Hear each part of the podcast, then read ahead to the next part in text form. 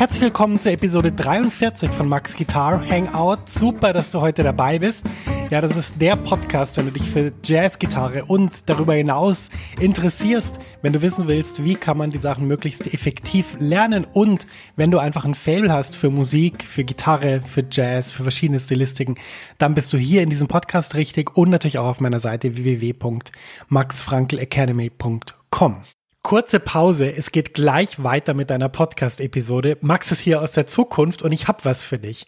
Eine neue und kostenlose 90-minütige Mini-Lesson, die dir zeigt, wie du in Jazz, Funk, Soul und Blues super begleitest. Ja, du lernst Drop-Two-Akkorde und ich zeige dir wichtige Begleitpatterns für Swing und Bossa Nova. Außerdem verrate ich dir eine super Technik, mit der du die wichtigen Sounds wie C Major 7 oder C Moll 7 um die 9 erweiterst, ohne dass du neue Akkorde lernen musst. Und schließlich verrate ich dir noch mein wichtigstes Tool für das Üben von Akkorden. Mit ihm kannst du jeden Akkord sofort auf der Bühne oder im Proberaum einsetzen. Ja, ich habe so viele Fragen zum Thema Begleiten und Akkorde bekommen, dass ich diese Mini-Lesson wirklich voll gepackt habe mit dem, was ich weiß. Du kannst die auch so sofort anschauen. Die Mini-Lesson ist ein Video und das Coole ist eben, selbst wenn es jetzt nachts um vier ist, dann kannst du die jetzt anschauen und kannst damit deinen nächsten Schritt auf der Gitarre machen und das wäre doch echt super cool. Ja, ich würde mich riesig freuen, wenn du dich für die Mini-Lesson anmeldest. Du findest sie unter der Adresse www.maxfrankelacademy.com schrägstrich mini-lesson. Ich buchstabiere das mal kurz. www.maxfrankelacademy.com Schrägstrich M-I-N-I-L-E-S-S-O-N. Du findest den Link natürlich auch in den Show Notes dieser Podcast-Episode. Da kannst du einfach draufklicken und dann kommst du direkt zur Mini-Lesson. Viel Spaß damit und jetzt geht's weiter im Podcast. Ja, wir kümmern uns heute mal ein Thema, was sehr viel mit Jazz-Standards zu tun hat und mit der Art, wie man darüber ein Solo improvisieren kann. Oft bekomme ich Fragen gestellt, die sich vom Stück unterscheiden. Also es sind immer unterschiedliche Stücke, die nach denen gefragt wird, je nachdem, was der oder die gerade so spielt. Aber was man sehr oft da rauslesen kann, ist ein gleichartiges Problem und das will ich kurz mal schildern. Das Problem ist also, dass jemand sagt, du, ich habe hier ein Stück, ich weiß eigentlich über den Teil schon ganz gut, was ich da machen kann und wie ich da solieren kann. Aber dem anderen Teil weiß ich es nicht so genau. Und jetzt weiß ich auch nicht, soll ich jetzt über das ganze Stück eigentlich eher mit Pentatoniken improvisieren oder mit Tonleitern oder mit Arpeggios oder mit Upper Structure Triads. Ich bin irgendwie ein bisschen überfordert. Ähm, kannst du das nicht für mich irgendwie strukturieren? Diese Ausgangssituation ist eine ganz häufige und es hat einfach damit zu tun, dass wir in den Jazz-Standards, die wir die wir lieben oder mögen, dass wir da mit Melodien konfrontiert sind, die uns sehr ins Ohr gehen, die uns gefallen und uns aber dann, wenn wir in der Lage sein wollen, ein Solo zu spielen, natürlich damit beschäftigen müssen, wie kann man über diese Akkorde solieren, ein Solo spielen. Und das ist manchmal einfach gar nicht so einfach. Und es liegt nicht unbedingt nur daran, wie gut wir sind, sondern es liegt einfach daran, dass das eine schwierige Aufgabe ist aus, für eine Akkordfolge, die man nicht kennt oder die man, ja, die man nicht erfunden hat. Die Stücke gibt's ja schon, dass man da sozusagen eine Möglichkeit findet, darüber improvis zu improvisieren, über das ganze Stück, aber dass man natürlich auch Wege findet, die, die gut klingen. Und wenn man dann allein auf sich gestellt ist, dann ist es relativ schwierig, weil man hat ja kein Feedback, man kann kann ja nicht mal schnell jemandem das schicken und sagen, du, passt das so oder soll ich noch was anderes machen? Ja, das ist die Ausgangssituation. Also was kann man machen bei Jazz-Standards, die man einfach so trifft in freier Wildbahn? wo man vielleicht dann ein bisschen überfordert ist. Ähm, ich mache die Folge aber nicht nur für diese Situation, wo man also überfordert ist mit, mit den ähm, akkordischen, äh, wie soll man sagen, akkordischen Bedingungen eines Stückes, sondern ich mache die auch dafür, weil ich mal drüber reden will, wie kann man eigentlich so einen Standard wirklich so lernen, dass man ihn, ja, so verinnerlicht hat, dass die Musik aus einem rauskommt und dass man nicht das Gefühl hat, man ist so eine Art ähm, Skalenautomat. Das treffe ich immer wieder, dass man irgendwie das Problem hat, ich, man weiß eigentlich, welche Tonleiter man spielen soll, aber man spielt einfach nur diese Tonleitern in, in, in wilder Reihenfolge und ähm, ist, ist so eine Art Automat, der so Skalen ausspuckt. Aber auf jeden Fall äh, ist man nicht selber sozusagen aktiv am Melodien basteln, sondern man ist mehr so ein ja, Akkordautomat, Akkordausspielautomat. Das möchte ich natürlich verhindern, auch mit diesen fünf Tipps, die ich heute habe für dich. Und da legen wir gleich los. Ja, beim ersten Tipp wirst du jetzt sagen, Mensch, das hat ja eigentlich gar nichts mit dem, dem Solieren an sich zu tun, aber ich sag dir doch, das hat sehr viel mit dem Solieren zu tun. Der erste Tipp ist, du musst die Melodie sehr gut spielen können. Was meine ich damit? Ich meine damit nicht, dass du die Melodie spielen können musst, wenn du das Notenblatt vor dir siehst. Ich meine damit auch nicht, dass du während des Spielens der Melodie bei manchen Tönen nicht genau weißt, mit welchem Finger du die spielen sollst oder auf welcher Seite und dann manchmal das ganz gut hinkriegst und manchmal nicht. Sondern was ich meine ist, du nimmst dir die Melodie, lernst sie in einer bestimmten Lage auf der Gitarre, wir können dann weitere hinzufügen, wenn wir die erste Aufgabe bewältigt haben. Lernst sie in einer Lage auf der Gitarre, also so, dass du möglichst wenig durch die Lagen springen musst, also keine großen Sprünge hast, zum Beispiel vom dritten in den elften Bund oder vom zweiten in den achten, sondern dass du sie einfach in einer bestimmten Region von der Gitarre, und das kann jetzt überall dort sein, wo du dich wohlfühlst, das kann die erste Lage sein, also, dass du auch Leerseiten benutzt zum Beispiel, kann aber auch die fünfte Lage sein. Das ist zum Beispiel eine Lage, wo ich gern spiele. Oder die siebte, spiele ich auch gern. Wenn wir jetzt so weitermachen, kommen wir drauf, dass ich überall gern spiele. Aber das ist, glaube ich, nicht der Inhalt von dem Podcast. Ähm, es ist wichtig, dass du die Melodie sehr gut spielen kannst und sie vor allem auch auswendig lernst. Und da gibt's jetzt viele Tricks, wie man eine Melodie gut auswendig lernen kann. Man kann zum Beispiel den Rhythmus aufgeben und nur noch Ton für Ton spielen. Dann hat man sozusagen, ähm, je nachdem, ja, welche Töne gespielt werden, hat man einfach nur einen Ton und das kannst du dann schneller oder langsamer machen. Und da wirst du schon merken, wenn du da bei dieser Übung irgendwo ins, Stocken kommst, dann kannst du die Melodie an der Stelle einfach noch nicht gut genug. Genauso übrigens, wenn du bei den Fingersätzen nicht genau weißt, wie es geht. Auch da rate ich dazu, einen Fingersatz zu nehmen, von dem du ja, erfahren hast, dass er funktioniert, also dass du keine äh, schlimmen Sprünge hast oder dass du nicht äh, zum Beispiel dauernd Barré spielen musst und das äh, verschlechtert ein bisschen den Sound, weil du die Länge der Töne nicht kontrollieren kannst. Da gibt's viele Sachen, die man, die man üben kann, aber der Grundhauptpunkt ist, man muss die Melodie sehr gut spielen können, sehr gut auswendig spielen können. Und ich kann mir vorstellen, dass man es gut innerhalb von zwei, drei Tagen äh, für jeden Jazz-Standard ganz gut lernen kann.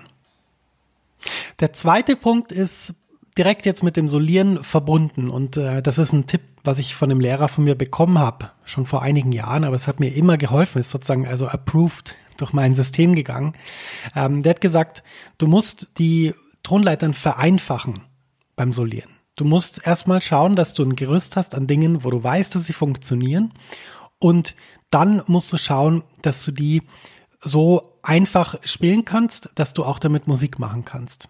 Was meint er damit? Er meint zum Beispiel, wenn wir ein x-beliebiges Stück haben mit einer 251-Verbindung in Astur, dann ist es gut, erstmal damit zu beginnen, die Astur-Tonleiter über diese 251-Verbindung zu spielen. Natürlich gibt's bessere Lösungen als Astur über alle drei Akkorde. Natürlich kann man irgendwelche Upper Structure Sachen machen, aber zuerst ist einfach mal wichtig, die Melodie zu vereinfachen, beziehungsweise die Harmonik zu vereinfachen und dann beim Solieren einfach zu schauen, dass man mal mit dieser Tonleiter sich wohlfühlt über diese Verbindung und das kann man dann aufs ganze Stück ausweiten. Also das heißt, im Optimalfall hättest du dann ein paar Durtonleitern, vielleicht bei einer 251, die nach Moll geht, eine harmonische Molltonleiter. Und natürlich ist es so, man kann es immer ausbauen, man kann jetzt immer sagen, ja, aber da, der Ton klingt nicht so gut über den Akkord und da würde ich eher sowas machen und so. Absolut richtig, aber dieser Schritt ist jetzt ganz wichtig, es erstmal zu vereinfachen. Und da gibt's auch im Englischen einen ganz äh, großen Merksatz, der heißt, wie wäre es denn, wenn das einfach wäre? Das kann man sich immer stellen, egal ob das beim Aufnehmen eines Podcasts ist oder beim Üben von der Gitarre. Äh, wie wie wäre das, wie wäre die einfache Version davon? Und dann würde ich vorschlagen, das einfach mal so zu üben, mit dieser Vereinfachung und zu schauen, dass du da in, in die Lage kommst, dass du da Melodien basteln kannst. Und im nächsten Punkt werden wir noch eine wichtige Bedingung finden, die man dafür umsetzen muss, damit das auch funktioniert. Damit das klappt, musst du die Tonleiter natürlich in ähnlichen Regionen lernen. Stell dir zum Beispiel vor, du spielst eine G-Dur-Tonleiter und eine S-Dur-Tonleiter. beide haben den Grundton auf der tiefen E-Seite, dann musst du ziemlich springen, nämlich von der dritten Lage in die elfte. Und das ist ja nicht nur fürs Bilden von sinnvollen Melodien schwierig, sondern auch einfach von, von der Umsetzung für die Hand her. Und deshalb, wenn ich also diese Akkordprogressionen vereinfacht habe, dann ähm, versuche ich die Skalen in ähnlichen Regionen zu lernen. Also sprich, ich suche mir Fingersätze, die ziemlich nah aneinander sind. Und jetzt wirst du sagen, ja gut, aber ich habe ja diese Fingersätze nicht. Hier hilft dir das Internet. Du kannst zu jeder Durtonleiter oder zu jeder harmonischen Molltonleiter auf Google eingeben, zum Beispiel G Major Fingering und dann bin ich sicher, da kommen tausend Bilder, die dir zeigen, wie du G-Dur spielen kannst.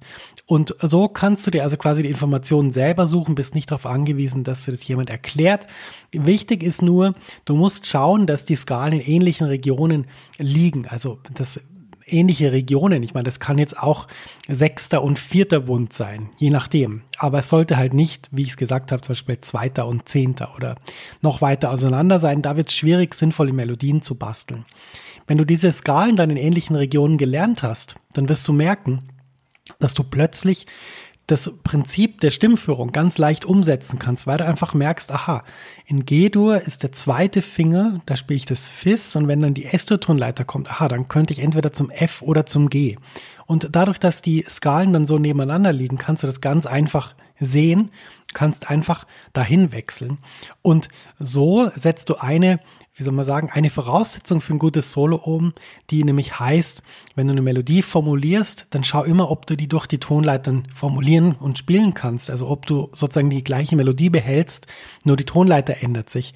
Und gerade für solche Dinge ist das perfekt, das so zu lernen. Jetzt haben wir also unser Stück harmonisch etwas vereinfacht und haben schon mal die Tonleiter in ähnlichen Regionen gelernt. Das heißt, theoretisch können wir jetzt eigentlich über das ganze Stück schon mal gut improvisieren. Jetzt haben wir ein, eine Sache natürlich noch vernachlässigt, das sind die Akkorde und um die kümmern wir uns jetzt. In Jazzstandards trifft man ganz oft 251 Verbindungen. Solche, die nach Dur gehen, Moll 7, Dominant 7, Major 7 oder solche, die nach Moll gehen, Moll 7 B5, Dominant 7, B9, Moll 7, Moll Major 7, Moll 6, Moll 6, 9. Das sind zwei 1 Verbindungen. Und wenn man sozusagen kein Re Vokabular hat für diese Verbindungen, dann hat man oft das Problem, dass man vielleicht einen tollen C-Moll-6-Akkord weiß, aber vielleicht keinen guten G7, B13. Und dann steht man schon da. Und dann fängt man vielleicht an, sich die Akkorde zusammenzubasteln und sie dann, ja, wie soll ich sagen, so auf dem Griffbrett rumzuschieben. Da haben wir jetzt wieder das gleiche Problem wie beim Solieren. Wenn du sie rumschiebst, dann ergibt sich meistens keine besonders angenehme Stimmführung, was heißt, die Akkorde wechseln einfach zu stark und du hast nicht diesen Effekt, dass man, dass man in den Mittelstimmen zum Beispiel hört, dass der eine Ton zum anderen geht weil einfach die, die Unterschiedlichkeit der Akkorde zu groß ist. Der eine, der ist ganz tief in, in seiner Range, der andere ist ganz hoch. Und da kann unser Ohr keinen richtigen Kontext erkennen. Und wenn unser Ohr keinen richtigen Kontext erkennt, dann versteht unser Ohr diese Verbindungen auch nicht. Und dann ergibt es auch melodisch nicht so viel Sinn. Und deshalb würde ich Folgendes vorschlagen, dass du auf jeden Fall in einem weiteren Schritt, bei dem wir jetzt sind, die 251-Verbindungen dir anschaust und dann Akkorde findest, die für diese 251-Verbindungen passend sind und die eine schöne Stimmführung haben. Was ist eine schöne Stimmführung? Ich meine, schön gibt sowieso nicht. Schön ist relativ. Aber eine Stimmführung, die Sinn ergibt, ist eine Stimmführung, die dafür sorgt, dass ein Ton zu seinem nächsten Nachbarn geht, wenn der Akkord sich ändert. Also sprich, entweder bleibt der Ton, wenn er im nächsten Akkord auch enthalten ist, oder er geht einfach zum nächstmöglichen, also zum äh, Ton, der den kleinsten Abstand hat und bildet so den neuen Akkord. Und es gibt da viele Möglichkeiten, solche 2-1-Verbindungen zu lernen. Ich gebe dir am Schluss dieses Podcasts gleich noch einen Trick oder einen Tipp, wie du die lernen kannst, wo du die findest.